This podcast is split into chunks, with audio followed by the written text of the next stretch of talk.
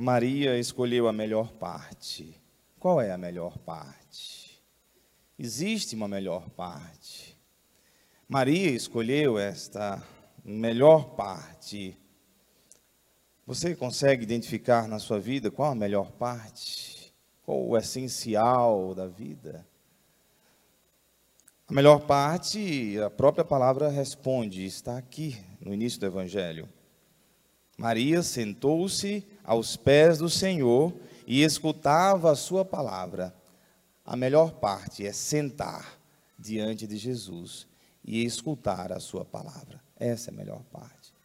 A melhor parte é parar um momento do dia, fazer um silêncio e adorar a Deus. Essa é a melhor parte. A melhor parte é ter um momento na sua agenda para fazer uma oração do Pai Nosso, do texto. A melhor parte é adorar a Deus. É ser um discípulo de Jesus. Esta é a melhor parte.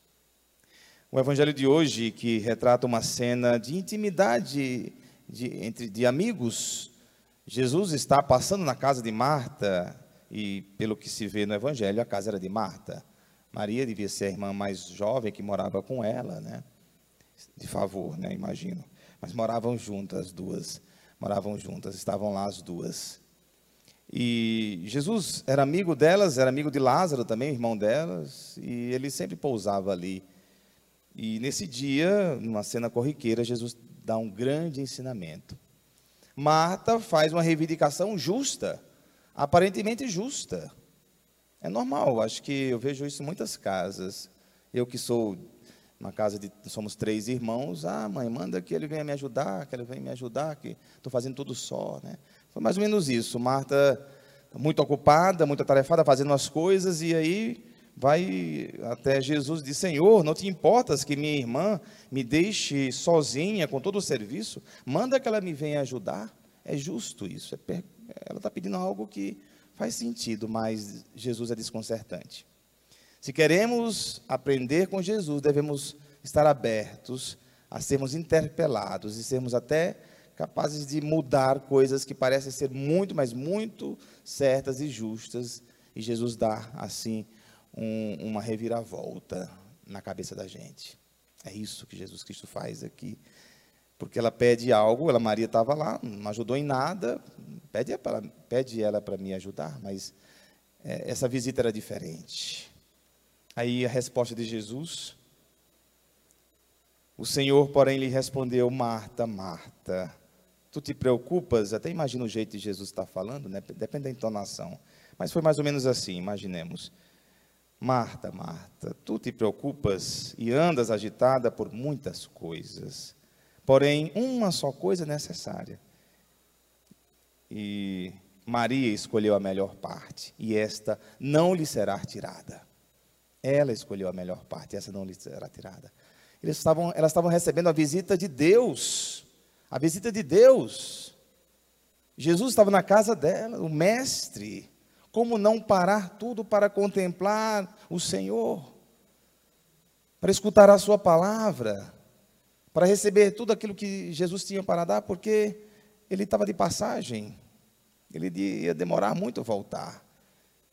E a melhor parte, sentar e ficar diante de Jesus, retrata também uma tradição do tempo de Jesus, do judaísmo, que os mestres, eles sentavam ao ar livre, sentavam, e os discípulos ao redor sentavam também, e em silêncio escutavam o mestre.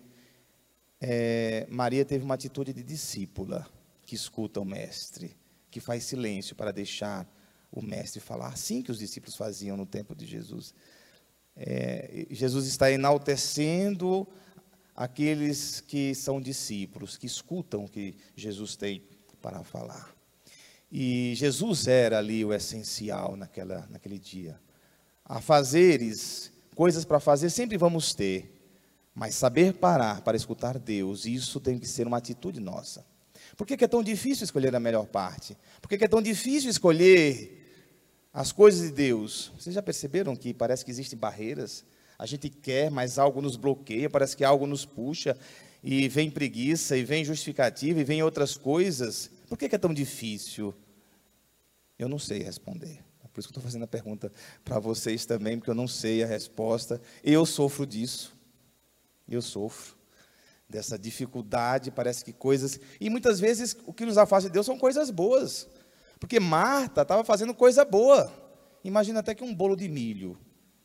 Ela estava fazendo, fazendo coisa boa. Estava lá muito preocupada em oferecer um café. Café não sei se tinha, mas um chá, né? Oferecer um bezerro assado lá para Jesus. Coisas boas. Mas coisas boas também nos afastam de Deus. Se colocarmos isso no centro e fizermos dessas coisas a prioridade. Jesus ele pega assim na sutileza. E as coisas do mundo é tão fácil, porque não somos nós que escolhemos as coisas do mundo. São as coisas do mundo que nos escolhe. Por isso que é mais fácil viver as coisas do mundo. E as coisas de Deus, nós que temos que escolher. Nós que temos que ter atitude e forçar mesmo, nos forçar e ir ao encontro e buscar. E buscar, sabe, reunir energias e ir, às vezes até contra a vontade da gente. E ir. É óbvio que a, quando a gente encontra, a gente se deleita no amor de Deus, a gente não quer mais. E se a gente não quer mais deixar, né? As coisas de Deus. E quando a gente se afasta, a gente sente saudade. Outro dia um jovem veio Achei bonito ele. A primeira coisa que ele me disse, quando veio se confessar, ele disse: Padre, estou com saudade de Deus. Estou com saudade de Deus. Estou tão afastado há tanto tempo. Estou com saudade. Olha só que sentimento de alguém que fez a experiência, um dia se afastou, mas sentiu saudade, voltou. Eu disse: Que bom que você voltou. Que bom que você está aqui. Que bom que você está aqui. Então, a escolher a melhor parte é ir ao encontro do Senhor, ao encontro de Jesus, e perceber que Jesus está no nosso meio e podemos fazer experiência de, de estar na Sua presença. Deus nos visita através de pessoas, saibam disso. Às vezes a gente fica olhando para as nuvens, esperando experiências extraordinárias de Deus. Deus aparece na sutileza dos pequenos detalhes. Só pessoas atentas conseguem dizer: essa foi uma experiência de Deus. E Deus vai te visitar ou te visita por meio de alguém que vem despretensiosamente e aparece na sua vida, na sua frente, do nada. Talvez seja uma visita de Deus. Eu digo isso porque está claro aqui no livro do Gênesis, capítulo 18. O que aconteceu com Abraão aqui? O Senhor apareceu a Abraão junto ao carvalho de Mambré, quando ele estava sentado à entrada da sua tenda, no maior calor do dia. O Senhor apareceu. Levantando os olhos, Abraão viu três homens de pé perto dele. Ou seja, o Senhor apareceu em três pessoas, três homens, que apareceram lá de repente, de visita, eram viajantes e Abraão percebeu que era Deus que estava visitando. Por isso que ele quis oferecer o melhor. Manda matar um bezerro, dos mais novinhos que tem aí, né? faz uma comida, traz coalhada, até deu água na boca porque eu gosto de coalhada. Eu amo coalhada. E ele né, mandou fazer coalhada lá. Tinha coalhada, pães para oferecer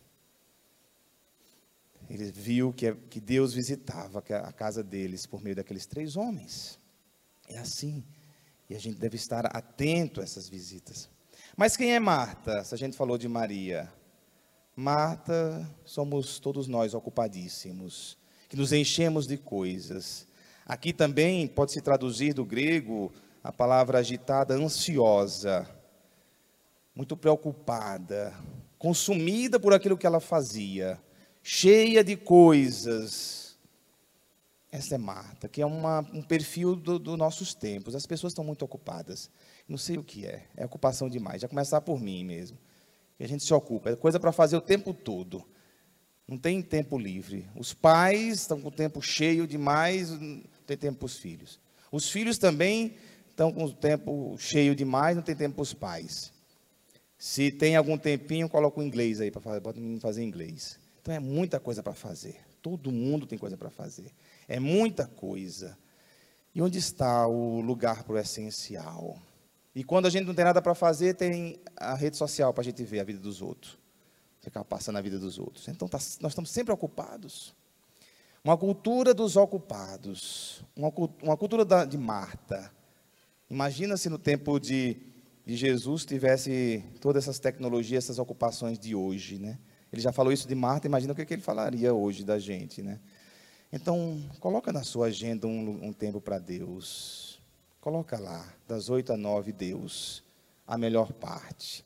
Agenda Deus na sua vida, já que você agenda outras coisas também. Como é necessário.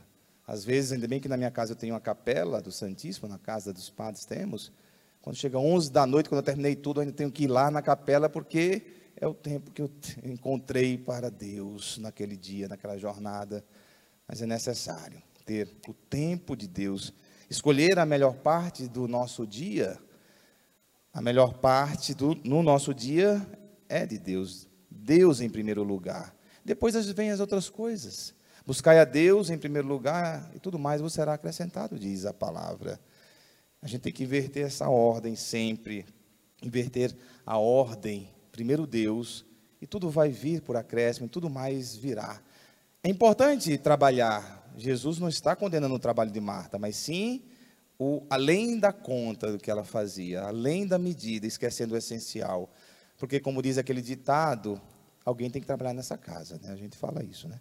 Alguém tem que trabalhar nessa casa. Então, as pessoas precisam trabalhar, mas é necessário ter esse tempo reservado, que os casais tenham um momento de orar, de rezar juntos, que os filhos também tenham um momento de Deus junto.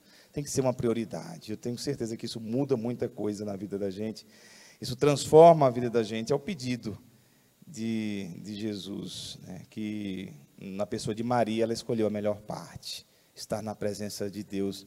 Que seja assim na sua vida, que seja assim nos seus dias, que o, o seu tempo não seja consumido por coisas secundárias. Em primeiro lugar, Deus, e depois sim, você pode fazer as outras coisas que tem para fazer. Louvado seja o nosso Senhor Jesus Cristo, para sempre.